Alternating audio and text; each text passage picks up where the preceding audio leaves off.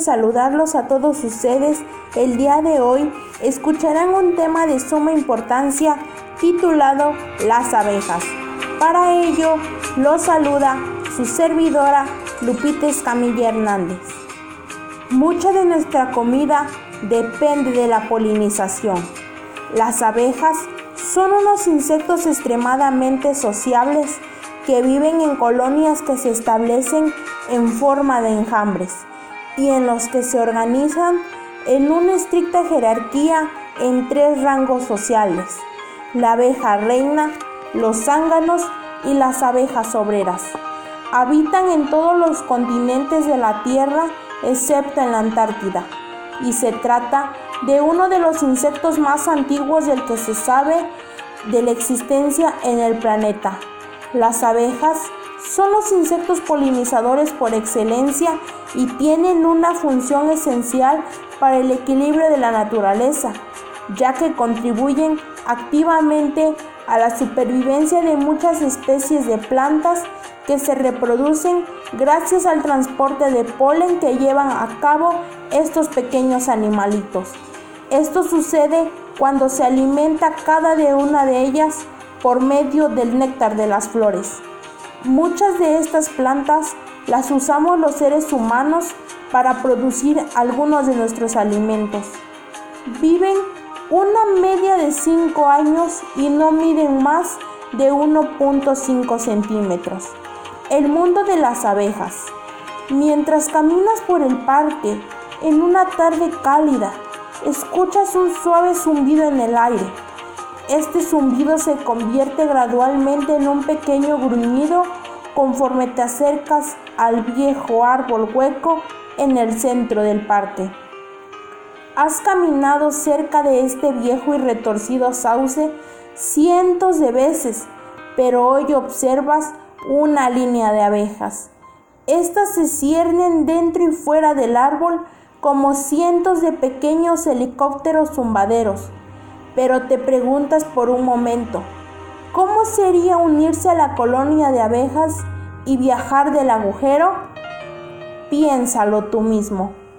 Si fueras una de las abejas obreras que recolecta polen y néctar, estarías viajando dentro y fuera del nido. Dentro ves las láminas colgantes del panal con sus celdas hexagonales.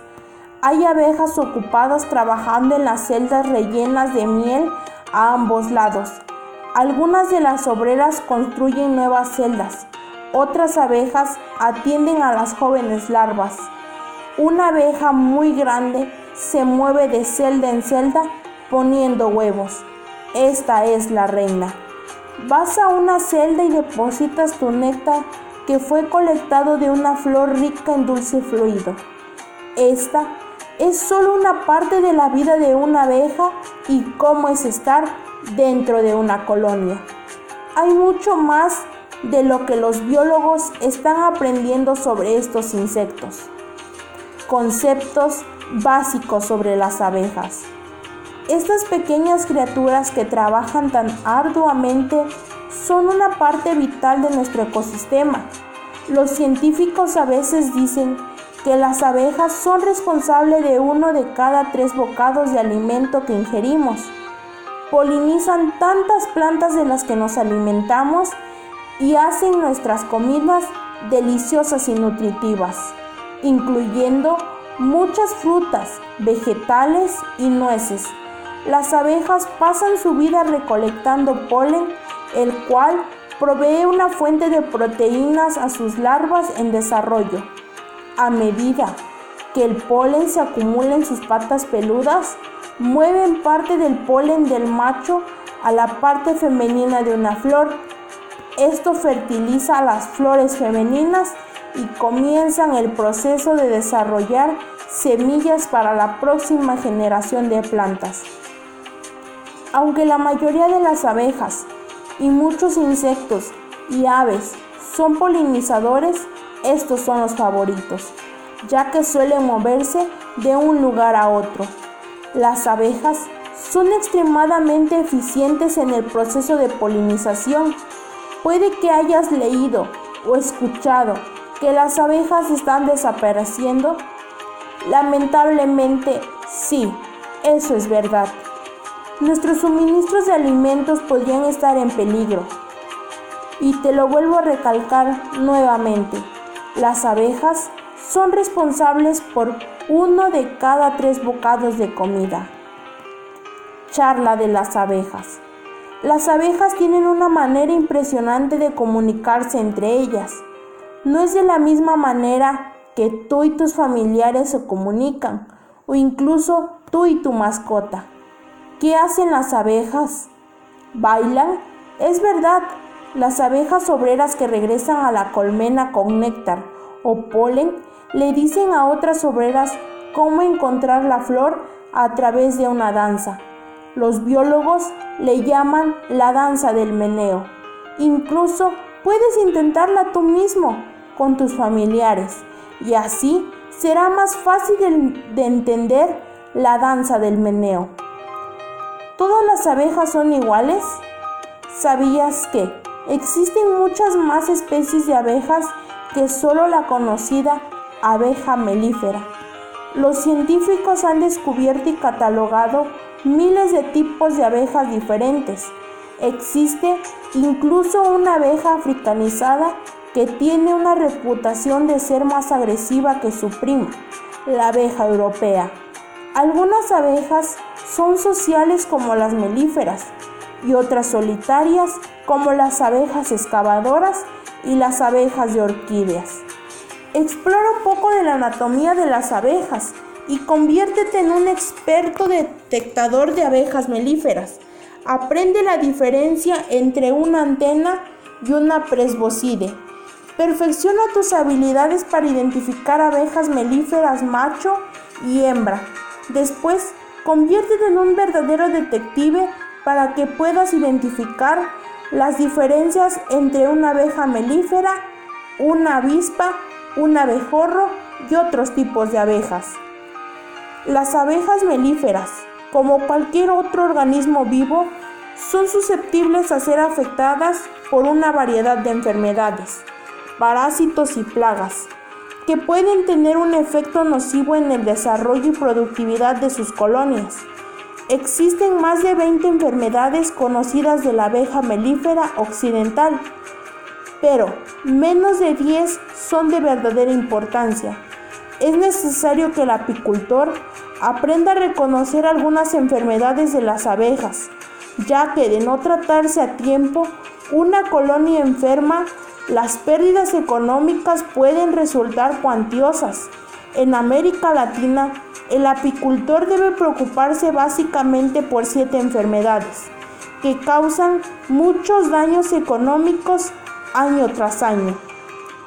Estas enfermedades en orden de importancia son barroosis, loque americana, loque europea, cría de cal, nocemosis, acariosis y parálisis.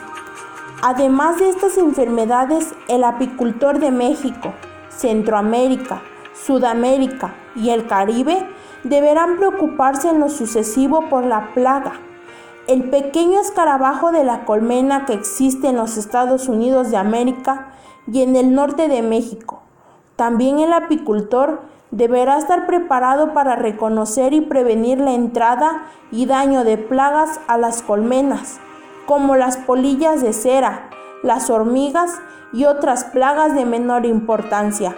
Asimismo, es deseable que el productor aprenda a prevenir problemas no patológicos como el envenenamiento de las abejas por insecticidas, el pillaje y la orfandad de las colonias, que pueden causar pérdidas económicas a la industria apícola, tan severas como las que causan las enfermedades mismas. En los Estados Unidos de América, donde existen estadísticas más o menos confiables, se estima que las pérdidas anuales por concepto de enfermedades ascienden a 3 dólares por colmena en promedio. Si se toma en cuenta esta cifra, las pérdidas en México, en donde se estima el inventario apícola en cerca de 2 millones de colmenas, las pérdidas ascenderían a 6 millones de dólares cada año. Esto sin considerar generalmente la sanidad apícola en los Estados Unidos es mejor que en México. Es claro, entonces, que la prevención y control de enfermedades y plagas de las abejas son dos de los componentes más importantes del, abejo del manejo de las colonias de abejas melíferas. Las enfermedades de las abejas pueden clasificarse de varias maneras. Las enfermedades de las crías pueden ser fácilmente identificadas por cualquier apicultor con cierta experiencia pero varias de las enfermedades de las abejas adultas requieren del envío de muestras a un laboratorio especializado, ya que sus signos son confusos o bien, como sucede en la mayoría de las ocasiones, no se observan. Así, el apicultor puede ver que sus abejas vuelan y trabajan aparentemente con normalidad, y sin embargo, el análisis del laboratorio se encuentra que sufren de una enfermedad. Es por ello que muchas veces los apicultores no se explican el porqué de los bajos rendimientos de sus colonias, a pesar de estar correctamente manejadas. Por eso, es recomendable muestrear un número representativo de apiarios una vez al año, con suficiente tiempo antes de la floración, 3 a 4 meses antes y enviar las muestras de abejas a un laboratorio para su diagnóstico. Afortunadamente, ninguna enfermedad de las abejas se transmite al ser humano en condiciones naturales, por lo que no hay que tomar medidas de prevención especiales cuando se realiza su control. Para ello, también existen enfermedades de la cría. Alguna de ellas es loque americana. Esta enfermedad causada por una bacteria es también conocida como loque maligna, cría podrida, peste viscosa, etc. Es una enfermedad infecciosa y altamente contagiosa que causa la putrefacción de las larvas, prepupas y pupas de las abejas. Después de la barriosis es la enfermedad de las abejas melíferas que más pérdidas económicas ocasionan en todo el mundo. Conocida por muchos años, no fue sino hasta 1907 en los Estados Unidos de América cuando se diferenció de otra enfermedad distinta a lo que europea, dándole el nombre de loque, cría podrida americana. En México se diagnosticó clínicamente en 1932 y Aguayo aisló e identificó la bacteria causante de la enfermedad en 1654. La formación de esporas ocurre fuera del cuerpo de la larva en presencia de oxígeno. Estas esporas son altamente resistentes a la desecación de desinfectantes químicos y a temperaturas de 100 grados Celsius. Se ha comprobado que las esporas pueden sobrevivir por décadas y que son capaces de causar la enfermedad si de alguna manera llegan a las larvas de una colonia. La forma vegetativa de la bacteria posee flagelos que lo permiten moverse en el cuerpo infectado de la larva. También produce exotocinas que se cree son las responsables de la muerte de las crías afectadas. Así también existe otra enfermedad, episotiología. La enfermedad se encuentra ampliamente distribuida en el mundo. Son muy pocos los países que están libres de esta enfermedad. La enfermedad se presenta tanto en larvas de obreras como de zánganos y ocasionalmente en larvas de reinas. Hay razas y estirpes de abejas más susceptibles que otras. Por ejemplo, las abejas criollas.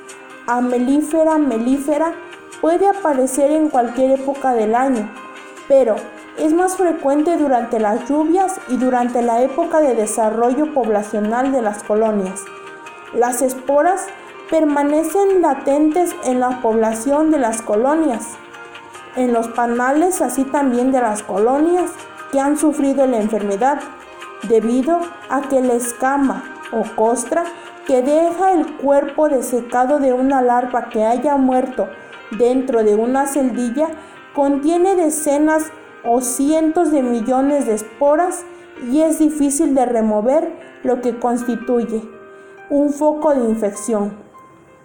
Las abejas al tratar de limpiar las celdillas que contienen escamas o cadáveres en putrefacción se contaminan con esporas y debido a que intercambian alimentos, muchas abejas adquieren las esporas, incluyendo las abejas nodrizas que alimentan a las larvas. Alternativamente, las obreras de una colonia llenan alimento, miel y polen. Las celdillas que contienen escamas, la infección sobrevive cuando las abejas nodrizas proporcionan alimento contaminante a las larvas. El apicultor favorece la transmisión de la infección con sus malas prácticas de manejo, como cuando no desinfecta sus instrumentos de trabajo, luego de revisar una colonia enferma o a través del intercambio indiscriminado de panales entre las colmenas, o bien cuando alimenta colonias de abejas con miel contaminada con esporas. Otra forma de diseminación de la enfermedad es por medio del pillaje o deriva de las abejas que llevan la infección a una colonia sana o que la adquieren de una enferma. También puede diseminarse por medio de abejas reinas y por la movilización de colonias enfermas.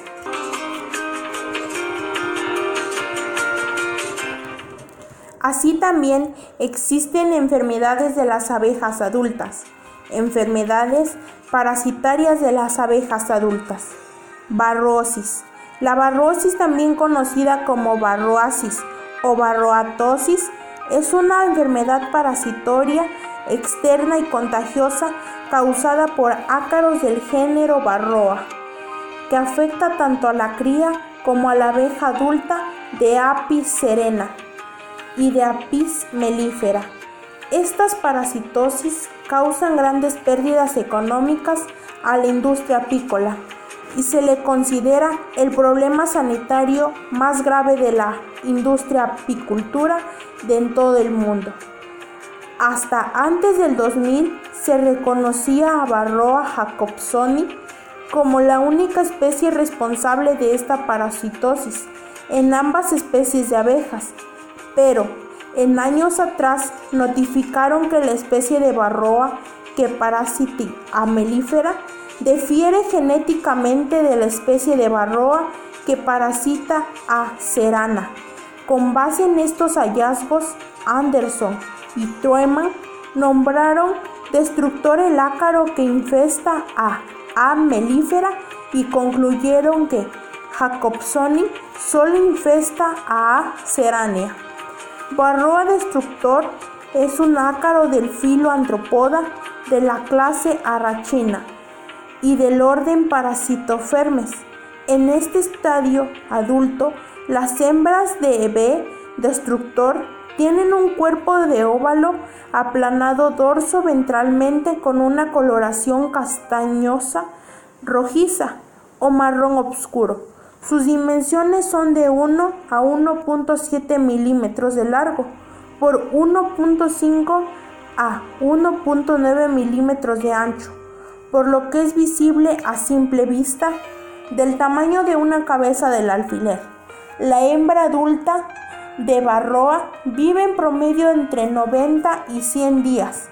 Puede sobrevivir fuera de su hospedador sin alimentarse hasta por 9 días. El macho adulto tiene un cuerpo de forma triangular y de color blanquecino. Mide de 0.7 a 0.9 milímetros de largo por 0.7 a 0.8 milímetros de ancho y muere por inanización pocas horas después de aparearse.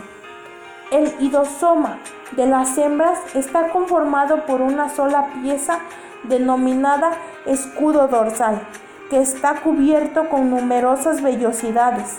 Ventralmente el ácaro se conforma por diferentes escudos y a los lados de estos se fijan cuatro pares de patas, cuyos extremos terminan en una estructura en forma de ventosa que le ayuda al ácaro a sujetarse al cuerpo de las abejas. Al parecer, los dos primeros pares de patas tienen funciones táctiles y olfativas, y los dos que restan, esta morfología permite a los ácaros adherirse y esconderse entre los segmentos abdominales de las abejas, lo que dificulta a los insectos parasitados removerlos de los cuerpos. La cabeza del ácaro se destaca por la esterilización de sus estructuras bucales llamadas queliceros, que utiliza para perforar la cutícula de la larva o pupas, así como la membrana de los espacios entrecejantes del esqueleto de las abejas adultas para alimentarse.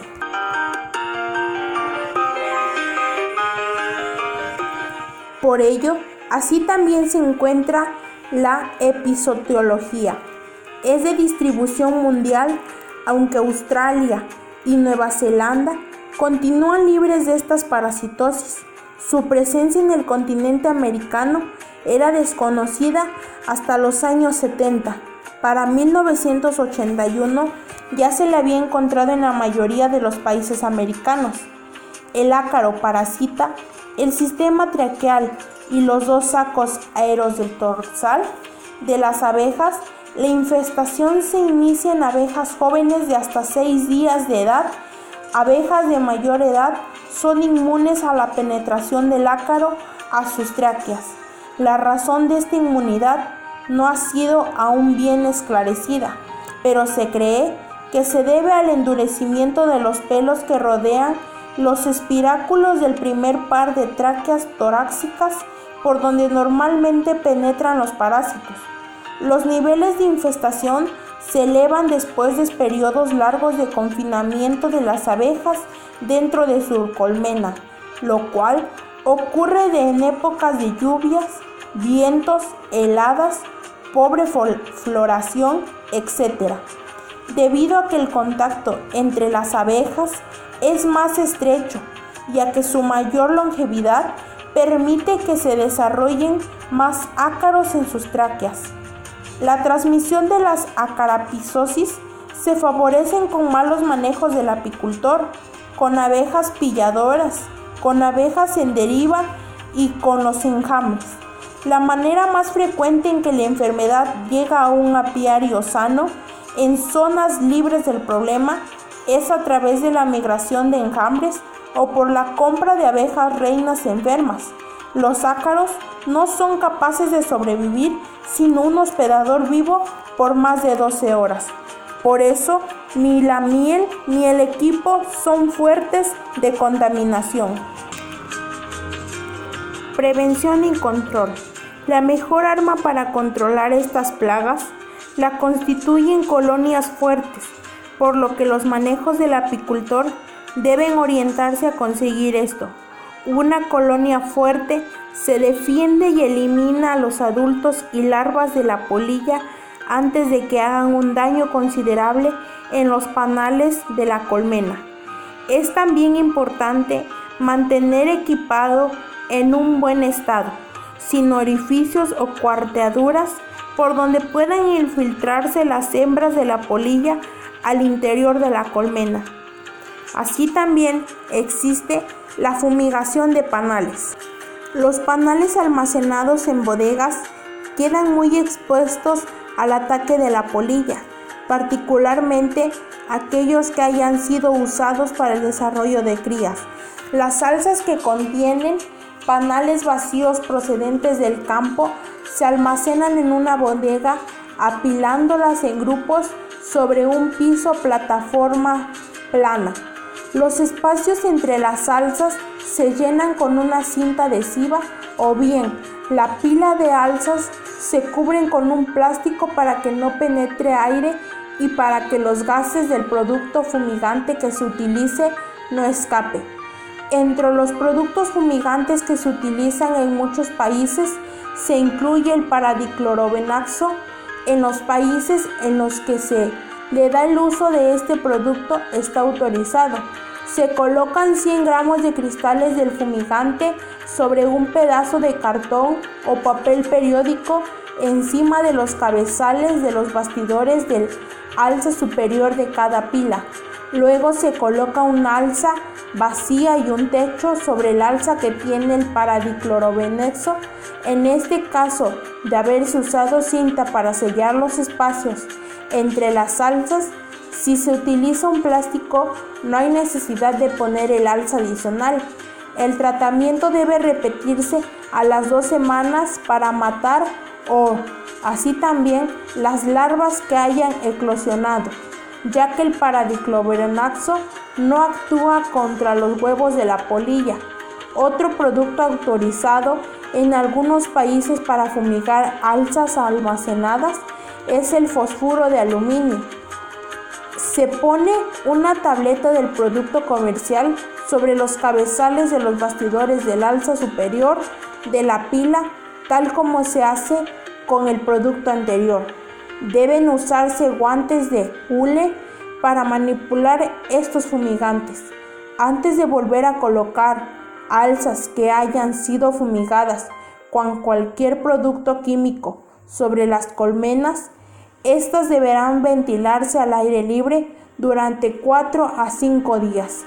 Antes de utilizar fumigantes, el apicultor deberá cerciorarse que estos estén registrados y autorizados para su uso apícola en su país. Y por último, unos datos interesantes. ¿Sabías que para obtener un litro de miel, 2.540 abejas deben trabajar realizando 180.000 kilómetros de vuelo? usando el néctar de 4.5 millones de flores. Otro dato interesante más. ¿Sabías que el 90% de las plantas y árboles en todo el planeta dependen de polinizadores, incluyendo muchas de las plantas que usamos como alimento? Si perdemos las abejas, perdemos la comida. Recuerda, sin abejas no hay polinización, no hay agricultura, no hay alimentos, no hay alimentos y mucho menos no hay seres humanos. Antes de matar una abeja, recuerda que pones en riesgo tu vida. Nos vemos en la próxima información con Lupita Escamilla Hernández.